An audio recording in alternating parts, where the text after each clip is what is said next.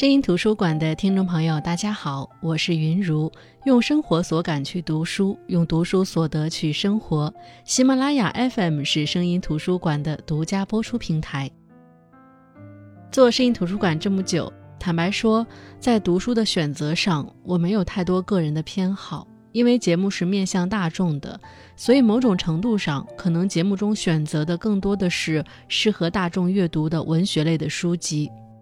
而回顾节目中分享的图书，我发现虽然我尽量让自己减少主观性，尽量扩大选择范围，但仍旧有一类书非常容易成为我表述的对象，就是描写女性的书籍或者女作家讲述的故事。我个人非常容易被女性作家描写的人间疾苦共情，尤其是在那些书写当中，这人间疾苦大多都背负在一个个鲜活的女性身上。当下的女性究竟在经历什么？这恐怕是很多书写者都想去探讨的问题。从束缚枷锁到隐忍挣扎，从刻板标签写到努力撕掉，是生育的苦痛，家庭中男人角色的缺位，是婚姻里默默承受的冷暴力，是一生在女性身份束缚下的困顿。那现在的写作者群体比较庞大，根本读不过来，以至于我第一次接触姚鄂梅的文字。就是本期分享的这本小说集《两棵花椒树》。两棵花椒树共有四篇小说组成，分别是《必须学会唱歌》《两棵花椒树》《四十八岁告老还乡》《围猎现场》。我最喜欢的应该是第一篇和最后一篇。小说基于某种我们熟悉的生活景象，但叙事的铺展呢，又带着某种真实的荒诞。四个故事可以说贯穿了女性所面对的人生，四个故事也像是各自领了任务，既展现了自己故事的核心要义，又共同表达着这本书的主旨。就像编辑推荐时说，这本书表达了人们在初始的一个热烈拥抱之后，发现之后的日子只是程序化的分别，再也没有了当初的热恋，给人以婚姻是坟墓的观感。抒发了爱的热烈的痛，不能离别的伤悲，难以描述的心伤，也让人领悟到生活的压力和对生活的无力感，使人感觉到生活需要惊喜，不需要淡漠的人生感慨。那这本书的第一个故事是必须学会唱歌，算是给这本书开了一个好头。主人公我是一个男人。一个考上重点高中却因家庭贫困无奈放弃的男人，一个从小立志离开家乡去外面闯荡的男人，最终的归宿却是成为镇上小超市老板的上门女婿。别人都是娶老婆，他则把自己嫁了出去。虽然妻子很体贴，尽量消弭这种婚姻错位带来的差异感，但日常生活中那些细微的异样总是在提醒他。这段婚姻当中，自己牺牲的尊严有多可耻？男人的哥哥则因娶回了一位患有精神疾病的妻子，踏入了另一种命运的穷途。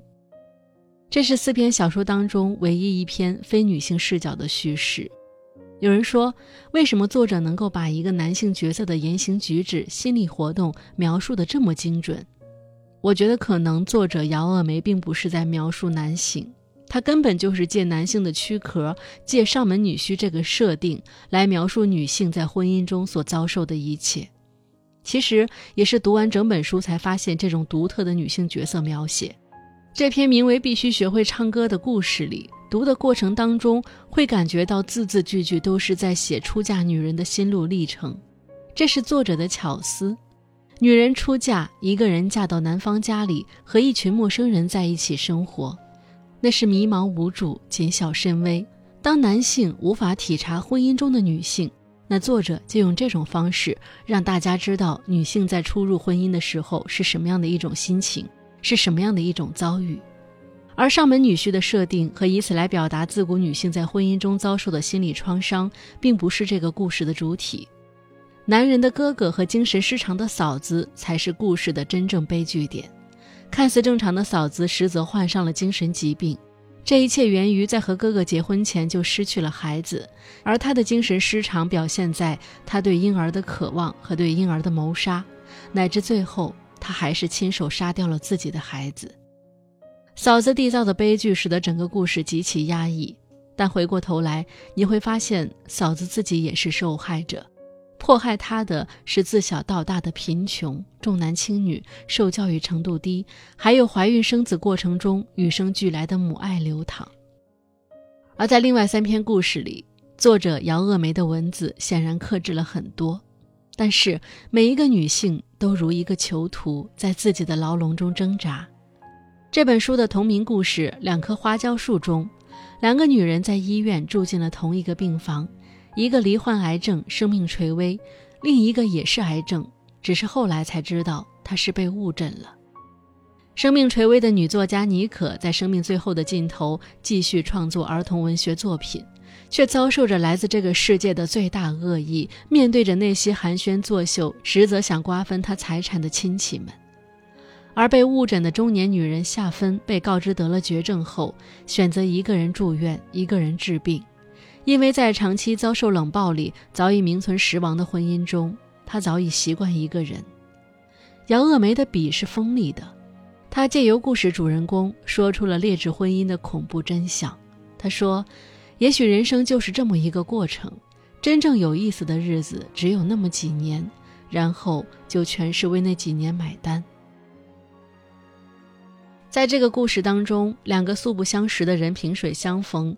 带着猜疑与抗拒，又不自觉地相互靠近，揭开各自的伤疤，去探讨着婚姻和人生的真相，同时释放着彼此的暖意和真诚。那这本书的第三个故事名字叫《四十八岁告老还乡》，这是我认为整本书里后劲儿最大的一个故事。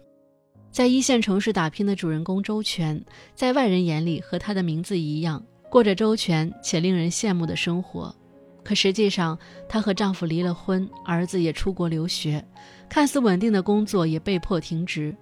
她瞒住所有人，卖掉房子，回到农村故乡修缮祖屋，来了一场现代版的告老还乡。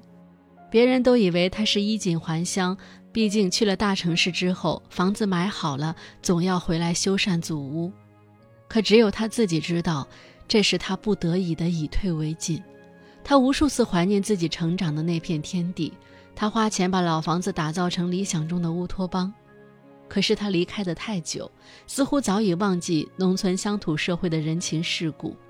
对于他的猜疑，从他踏进村子起就没有停止过。他珍惜的血缘亲情，实际上也把他当成提款机。而让这个人生中场离经叛道的选择急刹车的，是当地的拆迁。周全确实是村子里的人，但是户口早已不在。祖屋在这次的拆迁范围，由于没有户口，无法得到赔偿款。周全悉心打理的房子即将成为一片废墟，他的告老还乡也成为泡影。就像我们离开故乡，最终都是要失去故乡的。第四个故事名字是围猎现场，围猎的是谁呢？是一个叫曼曼的女孩，一个智力八十多、无法在读书这条路上找到出路的女孩。女孩的母亲离婚后再嫁，将曼曼从城里送回镇上舅舅家抚养。母亲的精力几乎全部被后来出生的儿子占据了。她和曼曼唯一的联系就是定期给舅舅打的生活费。曼曼的智力不太能够让她去做缜密周全的思考和判断。经常看事干表面，而他的人生几乎没有正确的指引。他早早的辍了学，又去餐馆打工。他怀着一个普通女孩朴素的愿望，他期待挣到钱，让日子好过些。但是他遇到了一个赌徒安庆，他把安庆那些无关痛痒的话语当成关心。他被安庆对他看似大方的举动感动。他确实没有得到过这些关怀，如今在一个男人身上找到，他觉得那是爱。她怀了安庆的孩子，安庆对她越来越差，她伤心欲绝，要去打掉孩子。可舅舅劝她把孩子生下来，这样才能拴住安庆。一场针对曼曼的围猎早已开始，而这场围猎其实是舅舅联合安庆设下的局。这场局就是为了让曼曼生一个孩子，来争取多一些拆迁款。而最终，这一切，包括孩子，都跟曼曼无关。这场围猎中，每一个人都是刽子手，包括曼曼的母亲。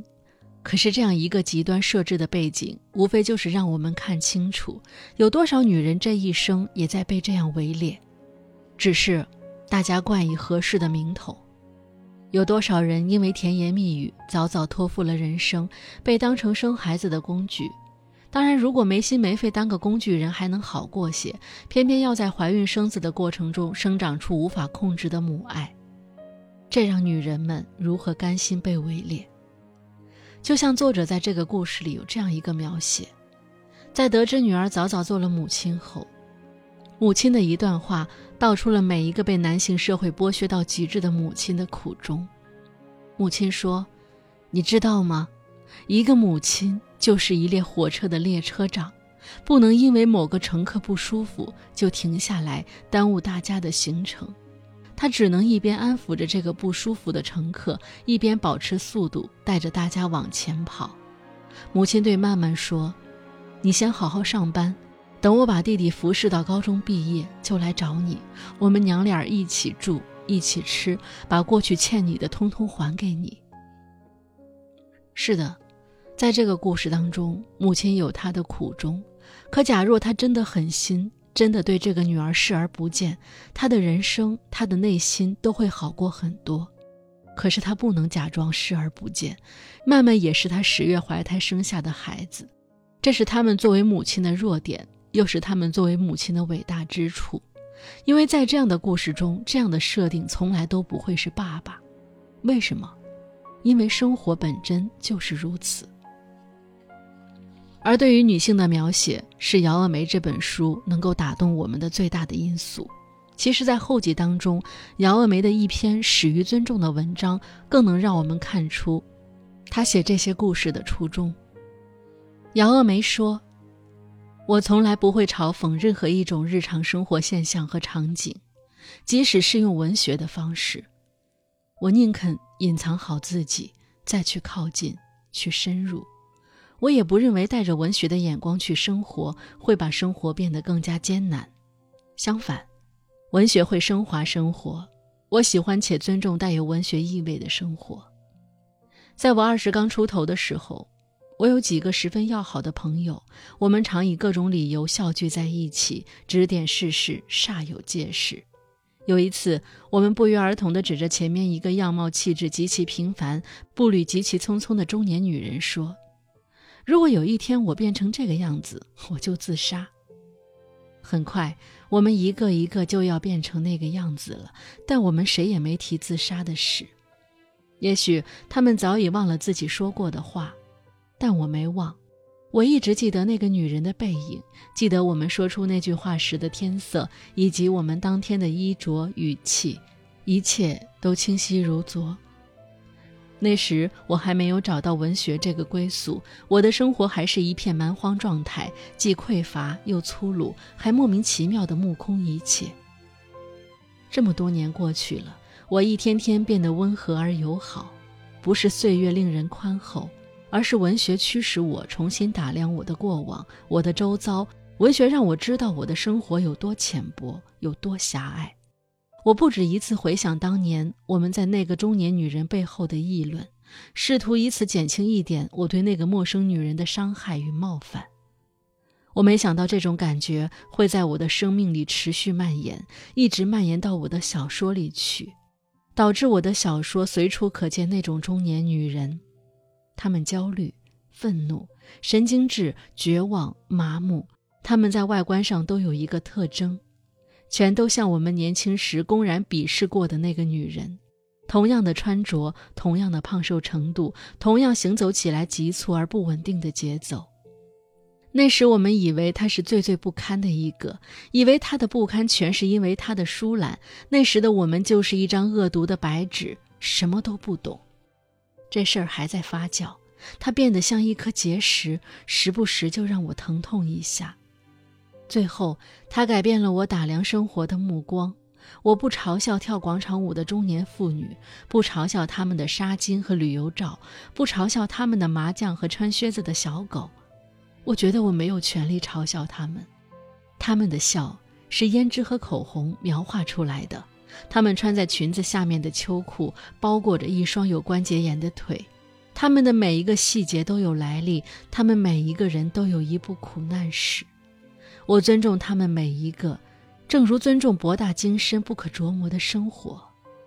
越是尊重，叙述起来就越是小心翼翼，因为铺张的语言会令他们尴尬，强烈的感情会令他们蒙羞。我尽量设计最普通的故事，采用最普通的语言，讲述最普通的细节，同时尽量为这些普普通通的东西注入力量。持之以恒的话，我相信我可以做到这一点。感谢上天让我遇到的每一个女子。